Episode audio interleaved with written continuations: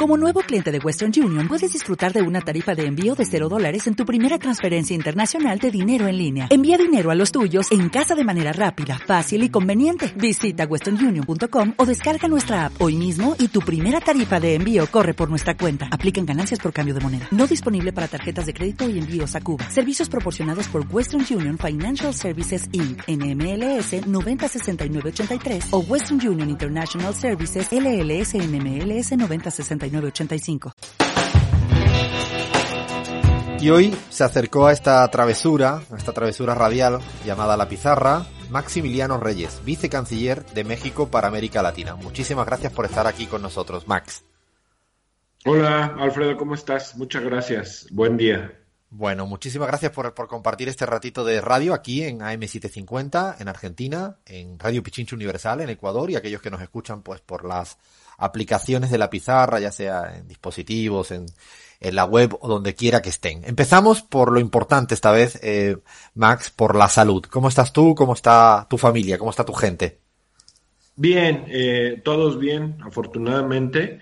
Y bueno, pues eh, yo trabajando, eh, coordinando y haciendo realidad eh, varias acciones que el presidente López Obrador nos ha encargado para enfrentar al COVID-19. Sí, ya por lo que vemos no paras y ahora, ahora vamos a hablar alguna de esas cosas de las que te toca hacer como vicecanciller y también un poco de remar puertas adentro en México porque es, es clave, es fundamental esta pandemia. Pero siempre nos gusta empezar a hablar eh, por un poco de la infancia para que nuestros oyentes aquí en la pizarra eh, sepan con quién estamos hablando y nos gustaría, bueno, ¿cómo es este Max de pequeño? ¿Travieso, estudioso? a qué jugaba en el recreo. Cuéntanos un poquito, porfa. Pues mira, siempre fui el de las mejores calificaciones en el colegio, pero también el más eh, inquieto. Me portaba bien, pero de repente sí era algo indisciplinado, pero las autoridades educativas no podían decirme nada porque como tenía muy buenas calificaciones, entonces eh, era una, una, cosa chistosa, fui, fui muy feliz, eh, fui un niño absolutamente normal, tuve el privilegio de estudiar la educación básica en la escuela pública en México y bueno, pues eso eh, inculcó un alto sentido social en mí que a la fecha lo sigo manteniendo todos los días. En los recreos, eh, Max, ¿cómo era? ¿De los que jugabas a fútbol o a béisbol como el presidente AMLO? Y no vale, como dicen en Argentina, hacer de chupa media. No, no, no, eh, fútbol, siempre, siempre, siempre futbolero. Eh, el béisbol solamente lo veo en las series, eh, en la serie mundial, los partidos de la serie mundial. ¿Y de qué jugaba Max? Extraordinario, ¿En fútbol? Pero, eh, pero me aburre un poco. ¿Y de qué jugabas eh, en fútbol? ¿En qué? Medio. Medio. Medio derecho. Medio derecho. ¿Eras de los buenos o eras patoso en el campo? Eh, no, no era de los, no era de los mejores, pero sí, sí le echaba ganas y gritaba mucho. ¿Y de qué equipo eras? ¿O eres de México o fuera de México? Del Barcelona, por supuesto, y de Boca. No, no puede ser. Uno más de Boca aquí. Es que tenemos mayoría. Eh, yo creo que lo haces bien para, para quedar bien como diplomático con la mayoría de, de, gente de Boca que hay en la Argentina, ¿no? ¿Siempre fuiste de Boca? Sí, sí, toda la vida, toda la vida. Ceneice. claro ¿Y qué quería, qué quería ser de mayor, Max, cuando ya uno empieza a definir qué, qué tiene que estudiar, qué quiere estudiar, qué quiere, con qué soñabas? No, pues quise ser muchas cosas. Quise ser eh, astronauta. No puede ser. Por ejemplo, en algún momento también quise ser eh, periodista. eh, también quise ser, pues lo que queremos ser todos, bombero. Son las tres que más recuerdo, pero lo de astronauta eh, incluso lo pensaba ya adulto. Eh, era bastante bueno para, soy bastante bueno para las matemáticas y para la física, y además eh, toda esta pasión y esta incógnita de nuestro origen como como ser vivo en la Tierra y lo maravilloso del universo siempre me ha, siempre me ha seducido. Pero bueno, ya luego vas, la vida te va aterrizando en la realidad cotidiana y terminé siendo eh, muy satisfactoriamente para mí economista. Bueno, es verdad que no podemos defender con tanta ilusión los que somos economistas esto, pero al final sí que sirve un poquito. Te quería preguntar, Max, por si de, militaste muy pronto en partidos políticos, de muy joven, hay gente que milita desde, no sé, 14 años, o tú fuiste llegando a la política un poco más tardíamente. No, desde muy joven. Bueno, siempre tuve mm, rasgos y actitudes de liderazgo. Era el jefe de grupo en la primaria, en la secundaria, y me metí a la acción política en la calle cuando tenía 16 años, imagínate.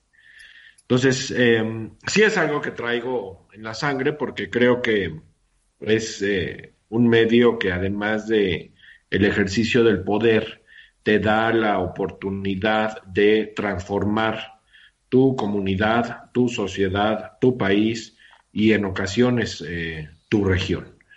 Eh, no hay ninguna otra actividad humana que, te permita eso. ¿no? Si estás en la empresa, pues eh, puedes influir en tu, en tu empresa, en tu industria, en tu sector, pero difícilmente una decisión tuya influye de manera tan rápida en, el país y en la sociedad civil pasa más o menos lo mismo, influyes en tu grupo, influyes en tu colectivo. Ahora las redes sociales te permiten eh, influir bastante, pero no de una manera tan inmediata como si te lo da la, la política y eso pues me seduce porque además implica una responsabilidad muy alta, ¿no? No puedes tomar decisiones que se salgan de la lógica, de la serenidad, de la inteligencia y de la responsabilidad. Bueno, hablar de política y México, para mí siempre me evoca la, a la película maravillosa La Ley de Herodes, que creo que en México significa, y tú me podrás corregir, significa algo así como que o chingas o te jodes, ¿no? O, o tú jodes o te joden, es como más o menos creo que parte del espíritu de, ese dicho y de la película. En lo que has vivido durante este tiempo en la política mexicana, ¿es tan así la política mexicana o, se exagera un poco? Pues la ley de Herodes representa una época de la política mexicana muy, muy clara. Eh, es una extraordinaria producción que refleja bien cómo era el México pues de los del siglo pasado, de los 40, los 50, los 60 y cuyas em, costumbres y estilos personales de ser y de hacer se mantuvieron. Eh, incluso todavía en algunos sitios de provincia en, en, México se mantienen, pero ha cambiado mucho. Em, el equilibrio de, de, poderes, el respeto irrestricto al voto, la participación ciudadana. El presidente López Obrador eh, se ha eh, puesto eh, siempre como una de sus prioridades el empoderamiento de, del pueblo a través de distintas herramientas que la democracia moderna ofrece. Entonces, es, ahora ya es una película para conocer la historia de México pero no tanto el presente. Y bueno, en, tu caso has, transitado por muchas facetas de la política mexicana y hoy en día tienes un cargo de alta responsabilidad que es ser vicecanciller para América Latina de un país como, como México, tan, tan importante en el mundo. Quisiera mm, llamar la atención de que tú y tu canciller, además de atender tu responsabilidad de política exterior, estáis muy involucrados en trabajar internamente en el tema de la pandemia. ¿Cómo está la situación hoy en México de lo que ocurre respecto al COVID-19 para toda la gente que, que, te escuchan desde afuera del país, porque se ha hablado mucho, en algunos casos bien, y en otros, como siempre, pues los medios de comunicación han atacado fortísimamente a la gestión de AMLO, y quisiera que tú nos dieras en primera línea cómo, cómo está la situación.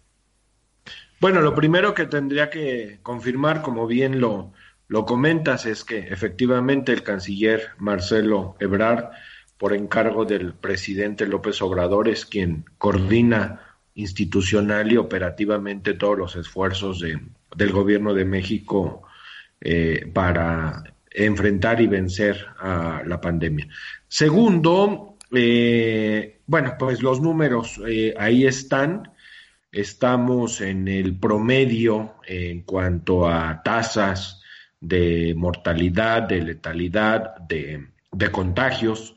Estamos, el presidente López Obrador ha puesto mucha preocupación y ocupación en cuidar la economía somos un país que sigue teniendo una gran cantidad de personas en condición de pobreza y otra gran cantidad de personas que viven con el día a día, eh, que sus actividades económicas no les permiten tener un ingreso suficiente para, para ahorrar y dejar de trabajar un, un periodo determinado que eh, a, lo que te obligan situaciones extraordinarias como esta pandemia.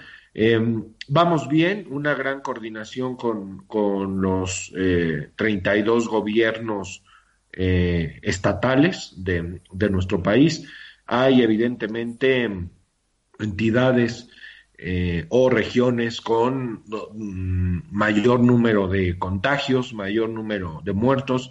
La capacidad hospitalaria eh, para atender a, a personas en unidades de cuidados intensivos eh, está resultando suficiente hasta este momento y nos estamos preparando para ampliarla muy, muy rápidamente. Entonces, eh, nos parece que vamos a salir bien, bien librados.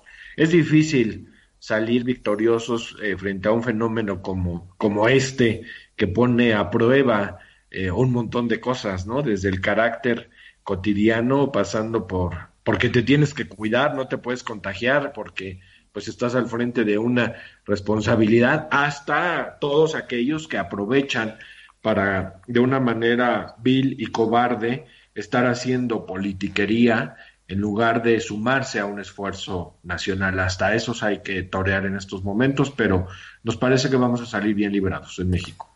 ¿Cómo, cómo es eh, Andrés Manuel López Obrador en las distancias cortas? ¿Cómo definiría su liderazgo? Este yo creo eh, venimos diciendo en, la radio, que ahora es el principal test, es el test de los líderes y lideresas. Se ve quién es quién en estas situaciones. Tú que, tienes la posibilidad de verlo de cerca, ¿cómo es AMLO la distancia corta? Eh, ¿Cómo lo sientes? Pues es una persona con una extraordinaria calidad humana, eh, alguien que yo creo que es el presidente de México que más sabe de historia eh, de México y eso es muy, muy importante. Pero además es un hombre inteligente y, visionario. Es un hombre con el que eh, al estar platicando te advierte situaciones y, y acontecimientos que luego uno no ve eh, a, la, a, la, distancia y él sí los está, los está calculando. Em, es un hombre con una sencillez eh, a, prueba, de todo. Él su origen lo sigue manteniendo y lo sigue conservando de una manera eh, increíblemente valorable, ¿no? yo destacaría, insisto, su, su calidez humana, su expertise en la historia de nuestro país y su visión para enfrentar eh, los retos de, México. Hablamos con Maximiliano Reyes, el vicecanciller de México para, para, América Latina, aquí en La Pizarra, en AM750, en la Argentina, en Radio Pichincho Universal, en Ecuador. Y bueno, queremos ya empezar a, entrar en, en, la materia que te compete, la cuestión de América Latina. Y tiene un papel protagónico eh, México, es un centro de gravedad hoy en día de la geopolítica latinoamericana, preside CELAC, toma una posición diferente respecto a Estados Unidos en la OEA, respecto al tema venezolano, se ocupó mucho del golpe de Estado o para salvar a Evo en el golpe de Estado en Bolivia. ¿Le molesta mucho a Estados Unidos eh, este rol que tiene México para con América Latina? ¿Os lo hacen saber a ti personalmente y a tu gobierno en lo específico? No, fíjate que nuestra relación con Estados Unidos eh, me parece que corre en dos, eh, en dos carriles.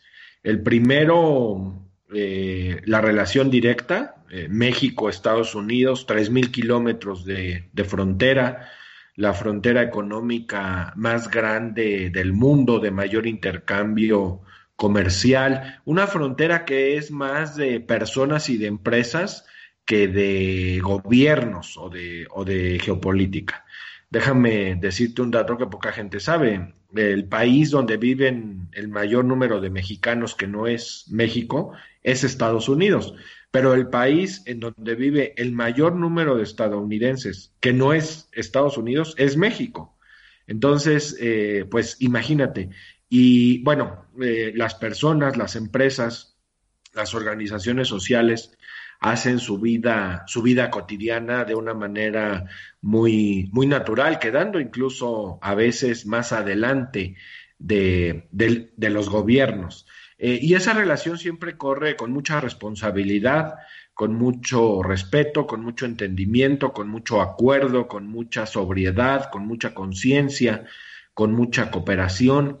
El presidente Trump y el presidente López Obrador hablan más seguido de lo que, de lo que se sabe y normalmente son pláticas eh, productivas y en, y en muy buen tono.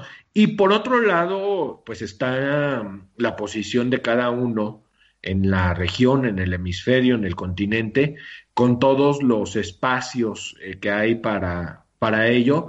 Y pues ahí ambos somos respetuosos de las posiciones de cada quien, aunque evidentemente hay diferencias en muchas arenas. Pero, pero eso no ha dañado, ni creo que dañe nuestra relación eh, bilateral.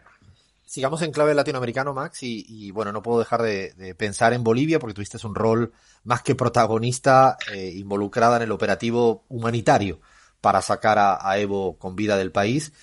¿Qué es lo que primero, como que fue lo más difícil que has vivido en, tu tiempo de responsabilidad como vicecanciller y hoy si tienes algo en tu cabeza que todavía te haga recordar ese episodio en el que, insisto, fuiste como muy importante para que Evo hoy en día tenga vida.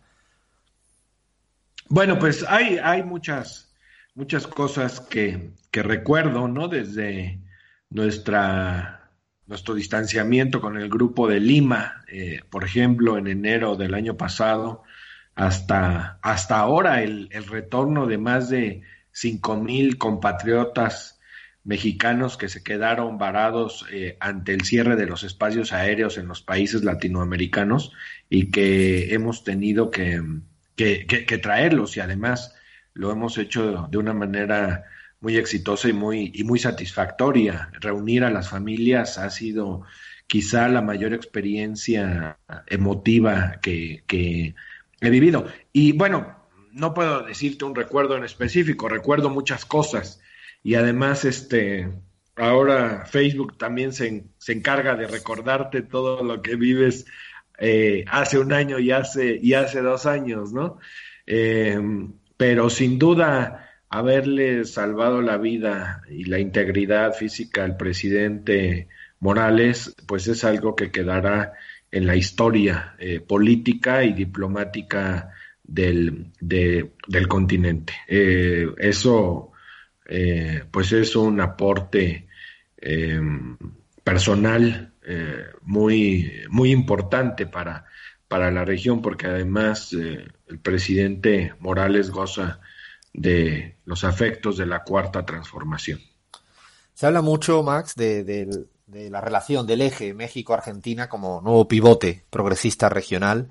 ¿Cuál es la relación que hoy tenéis, que tienes particularmente con, con el gobierno argentino? ¿En qué avanzáis? Eh, ¿Qué os proponéis como horizonte? Eh, ¿Os llamáis tanto como se presupone o menos de lo que imaginan? Cuéntanos.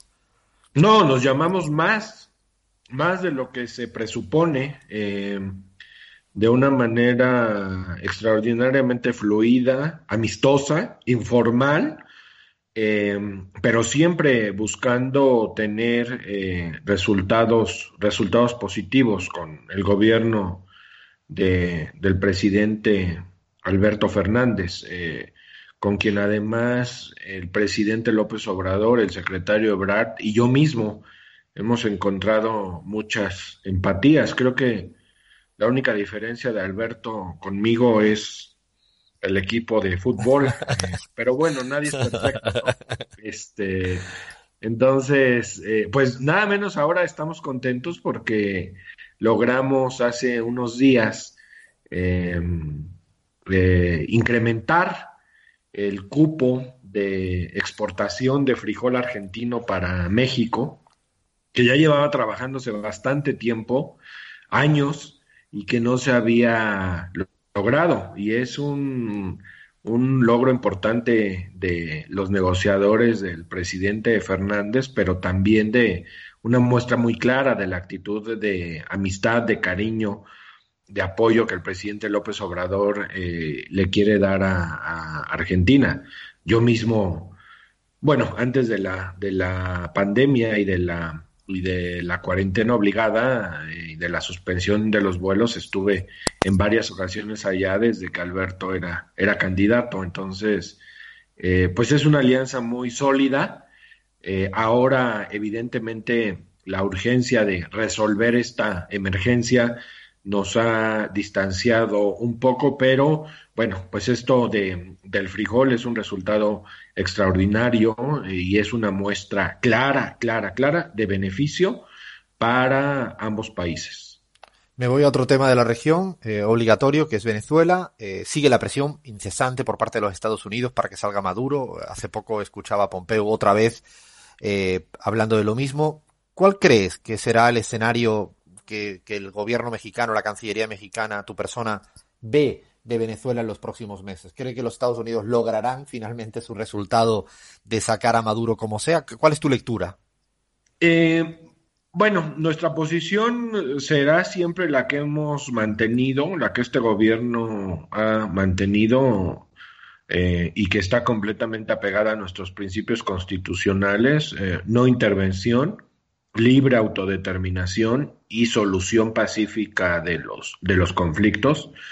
Concretamente nos oponemos a cualquier acción militar eh, de cualquier especie, bajo cualquier modalidad humana, tecnológica, física, química, biológica, eh, pero que tenga detrás eh, la orden de un general eh, y que atente contra, contra la paz y la estabilidad de eh, la frágil estabilidad en la, en la región.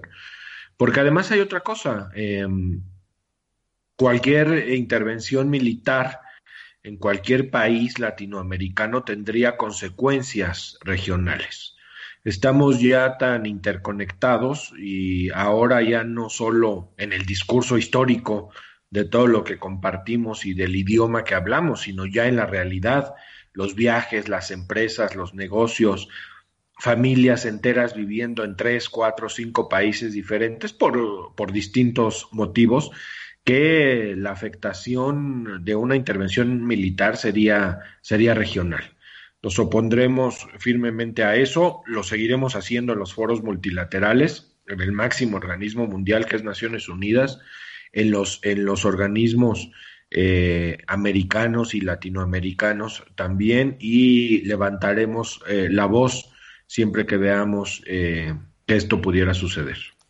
Y el otro país que, que mirando las cifras, más de 5.500 fallecidos es Brasil y, y además con una postura de política exterior muy agresiva y con muchas particularidades, por decirlo de manera suave. ¿Te preocupa como vicecanciller para América Latina eh, Bolsonaro en Brasil hacia adentro y hacia afuera?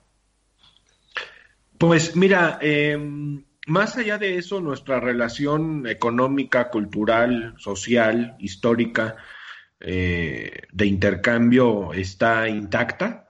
Eh, evidentemente son estilos diferentes y nosotros somos respetuosos absolutamente del estilo del presidente del presidente Bolsonaro. La relación con el embajador de Brasil en México y la relación del gobierno brasileño con el embajador de México es extraordinaria, es muy fluida y lo seguirá siendo así. Evidentemente, nadie podrá sentirse contento cuando hermanos latinoamericanos mueren por cualquier razón, pero, eh, insisto, somos absolutamente respetuosos y siempre eh, estamos en la mejor disposición de cooperar con todos los hermanos eh, latinoamericanos. Nada menos la semana pasada logramos hacer un vuelo de repatriación mutua entre Brasil y México, eh, que fue un gran reto por la distancia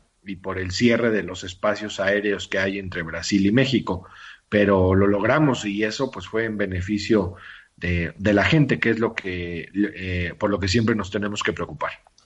Y ahora sí, eh, Max, para ir acabando, eh, y como se llama en el fútbol que a mí me gusta al menos, que es el del Barcelona de España, el tiki-taka, ese de tocar rápido la pelota, eh, te hago una ronda de preguntas muy corta y ojalá tengas respuestas así casi de monosílabos.